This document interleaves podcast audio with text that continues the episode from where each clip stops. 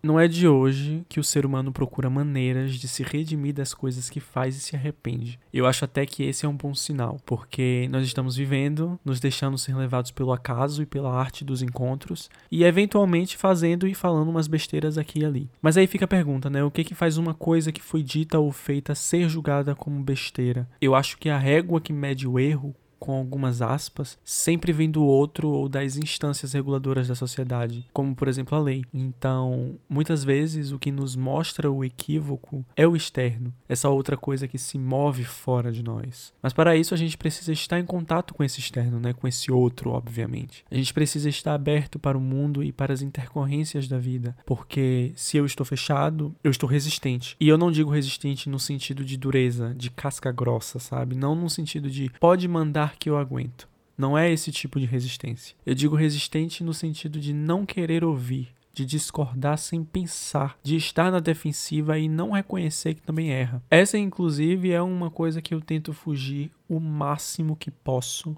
eu tenho até conseguido. Na real, ouvir o outro, analisar e saber quando eu tô errado nunca foi uma dificuldade para mim. E eu digo isso sem nenhum tipo de orgulho, embora possa ter sim um, um, algum tipo de orgulho envolvido aí, né? Principalmente porque para mim essa é uma das maiores qualidades que uma pessoa pode ter, de saber reconhecer seus erros. E é incrível, para mim é muito claro porque eu consigo constatar toda vez que é justamente isso que faz os relacionamentos serem tão mais confortáveis e leves. Quando alguém não tem a capacidade de ouvir e de julgar a si próprio, a coisa se complica num grau porque não se chega a um lugar comum. E é complicado porque nessa situação um lado sempre vai estar com razão, mas não vai poder fazer muito porque o outro não dá esse espaço. Por exemplo, uma vez uma pessoa fez algo comigo que foi para além do território do respeito. Alguma linha delimitadora naquele relacionamento foi quebrada e aquilo me deixou muito irritado. Quando eu fui falar com a pessoa, eu percebi que, de certa forma, ela não tinha feito aquilo 100% consciente de que estava me fazendo mal. Mas o ponto não é esse. O ponto é que o discurso da pessoa era de se explicar a todo momento. Ah, mas eu não fiz dessa forma, eu jamais faria algo com X intenção.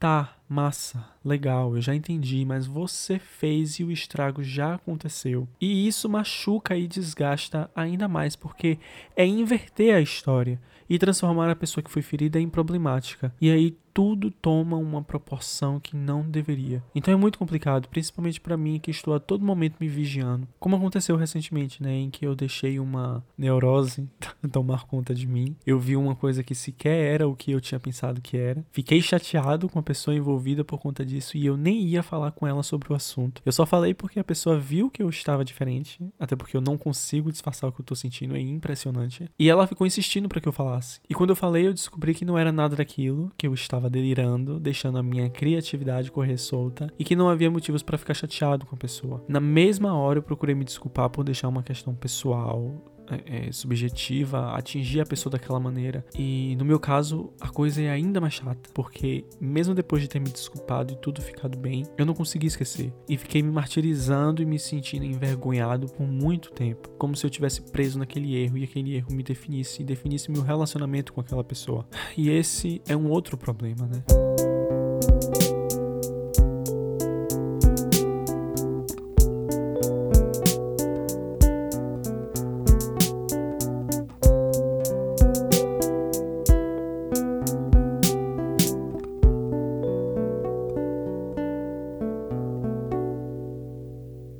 Acho que hoje eu não posso deixar de começar falando do elefante branco em cima da mesa. Nós estamos vivendo um momento no país que não poderia passar batido, não é? Até porque eu lembro que há uns meses eu gravei um episódio falando sobre comunicação e o quanto tudo ao nosso redor é linguagem, de certa forma. Eu lembro até que o que me motivou a falar sobre aquilo foi uma imagem política que me deparei, o que me fez pensar no papel da cor nas campanhas políticas. Obviamente, eu acabei falando do vermelho e eu estava muito preocupado, porque essa já é uma cor carregadíssima de significados. O vermelho do PT, a nossa bandeira jamais será vermelha, essas coisas que o outro lado sempre associa de forma negativa à esquerda brasileira, né? E a minha preocupação residia na liberdade das pessoas se expressarem, principalmente nos dias das eleições. Os bolsonaristas, eles nunca reagem da forma bem pensada, né? Geralmente é o uso de força física, de ameaça, de violência.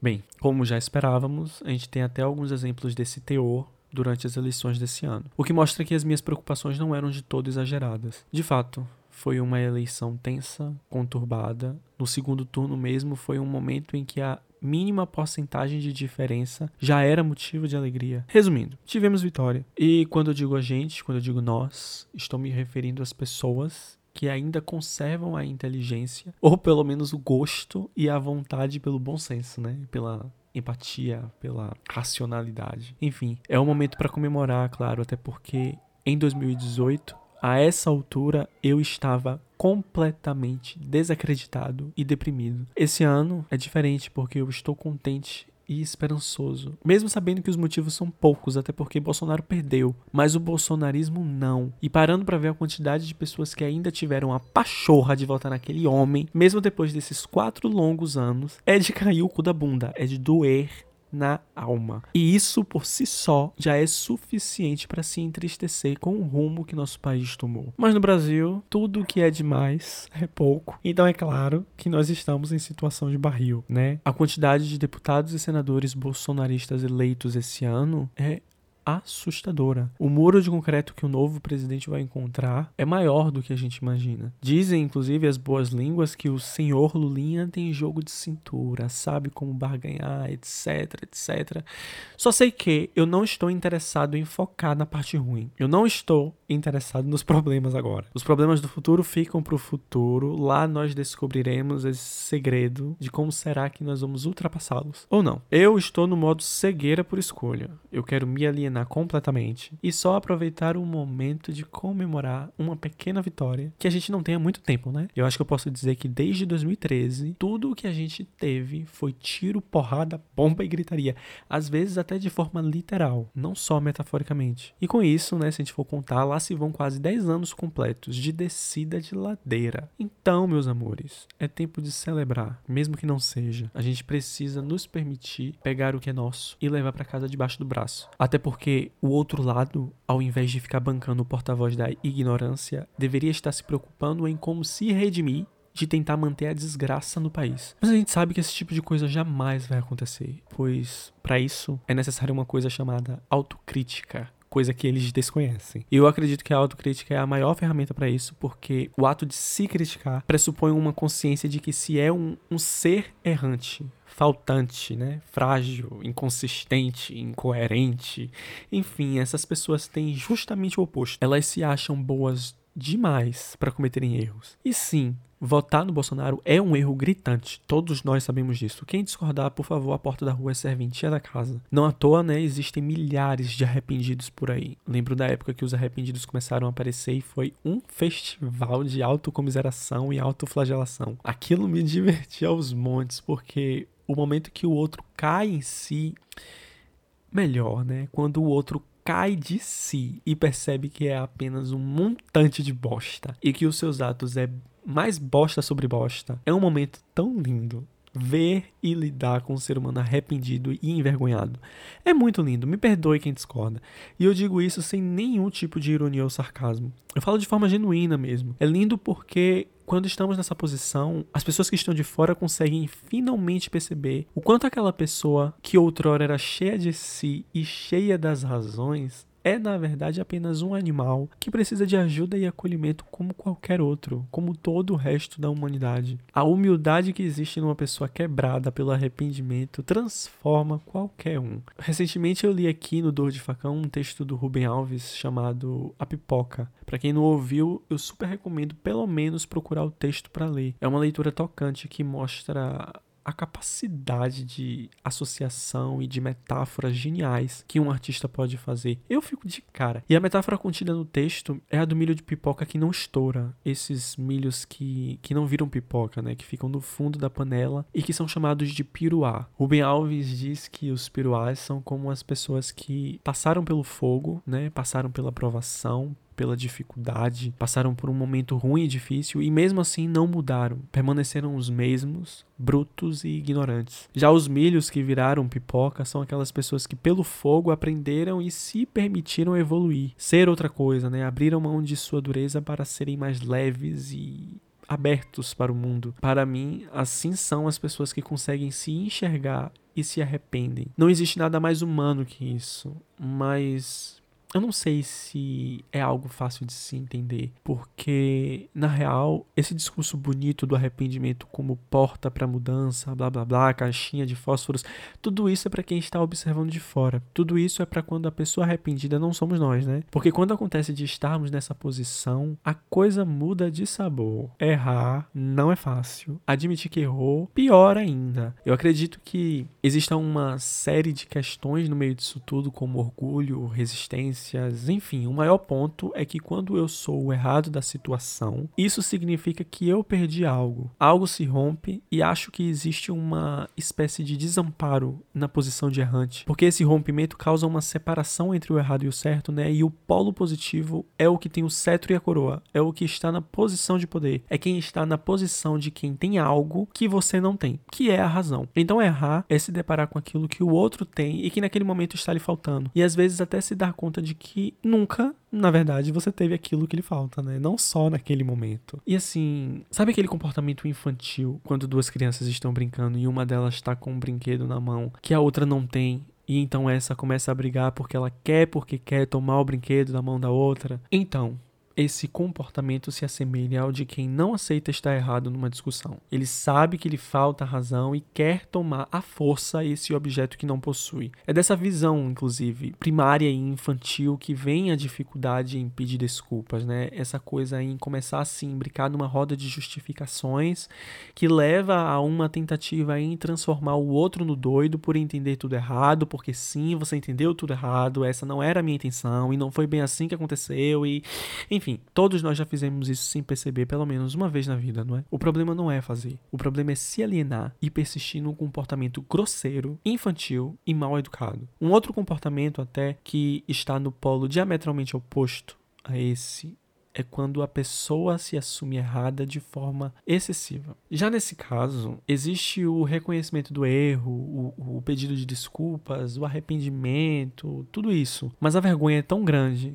que ela própria não consegue passar por cima e entra numa espiral de culpa que não tem fim. Ela não consegue se perdoar e se perdoar independe do perdão do outro, né? Então é é mais profundo. E esse caso, na minha opinião, é um pouco mais complicado porque a pessoa adoece, ela pode chegar num fundo de poço tão fundo que talvez não consiga sair. E era nesse ponto que eu queria chegar, pois ele muito se assemelha com uma tendência que tenho de estar sempre sendo o meu próprio algoz, Sabe aquelas cenas do livro O Código da Vinci, do Dan Brown, com a seita da Igreja Católica, Opus Dei, onde seus fiéis fazem uso da dor, do, do, do, do flagelamento, do sofrimento físico, como chicotadas, o uso de silício, enfim, tudo isso como mortificação corporal, né? É quase a mesma coisa simbolicamente falando, porque permanecer numa culpa sem motivos reais é uma forma de autopunição por algo de ruim que fez. E muitas vezes isso é feito de forma que a gente nem se dá conta de que está fazendo. E eu digo isso por experiência própria. Como eu disse, né, se deixar, essa mortificação não tem fim. E é necessário um, um sacode para lá na pessoa para ela se dar conta de que está entrando num terreno muito perigoso. Da última vez que eu me vi repetindo esse comportamento, eu até consegui identificar logo no começo e fui trabalhando para deixar de lado. Principalmente porque essa é uma forma de sofrimento muito sincera. Não se trata de uma pessoa que está se fazendo de Claro, pode haver esses casos, mas não é disso que eu tô falando.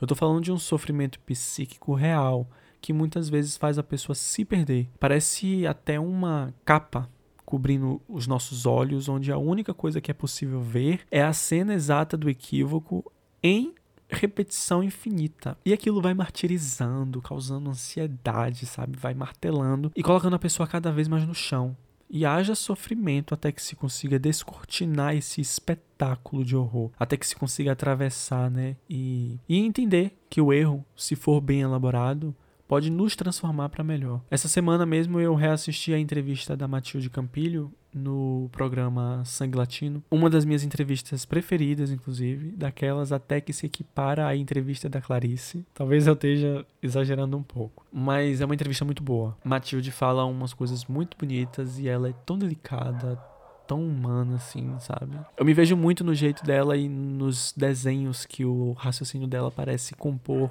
enquanto ela responde as perguntas. Mas o que eu ia dizendo é que nessa entrevista ela fala uma coisa muito interessante sobre errar. Ela diz que o erro é construção e que acredita que o erro faz muito pelo homem. Isso porque o erro não é o dardo que destrói o que se ergue, mas ele é o próprio tijolo. E o contrário desse pensamento, né, é justamente o que se encontra na cabeça de quem fica preso na própria culpa, porque o que acontece é que nós achamos que o erro é o fim do mundo, é a destruição de tudo, é o, o, ponto final, quando na verdade ele é só uma vírgula que faz parte da própria estrutura do texto. E um movimento que surge é a tendência de tentar esconder esses erros, né, essas fraquezas. E isso por si só, na minha humilde opinião, já é um erro.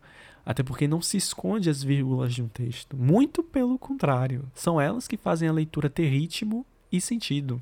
Sem elas, inclusive, o entendimento de tudo fica completamente comprometido. Recentemente eu até escrevi um poema que entrou na revista Mormaço, chamado Aquiles decide fazer terapia, e ele diz assim: Às vésperas da vida, algo se rompe e transborda. É a causa em seu estado mais puro. Então, como consequência, ser, de vez em quando, a borda de uma letra por hora não inventada.